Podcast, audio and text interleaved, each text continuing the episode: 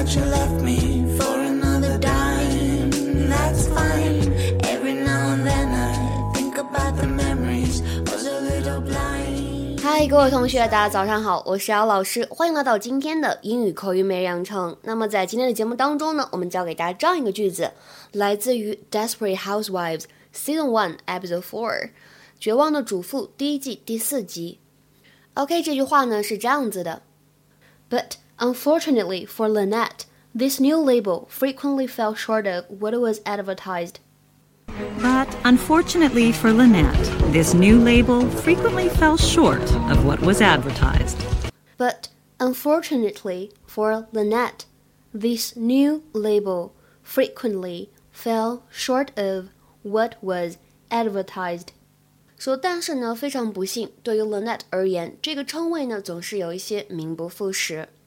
整句话呢，在朗读过程当中注意一下这里的 short of 有连读的现象，short of，short of，然后呢，advertised 这个单词开头呢会有不完全失去爆破的现象，你会觉得这个发的音呢非常的轻，只做了口型，很快的过渡到后面的摩擦音上面了。advertised。那么这里主要讲一下这样一个短语，叫做 fall short，表示不足，或者呢功亏一篑，也可以理解成为没有达到别人的期望值。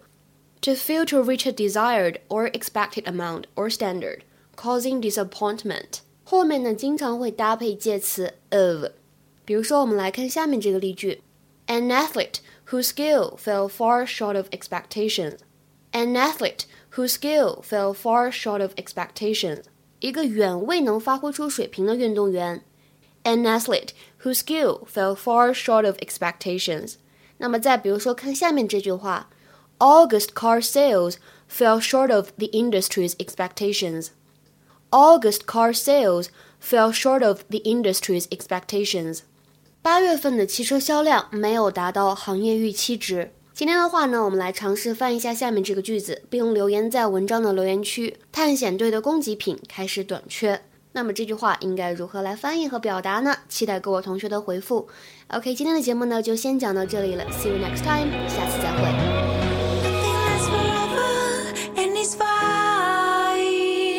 Who's love? Say never ever.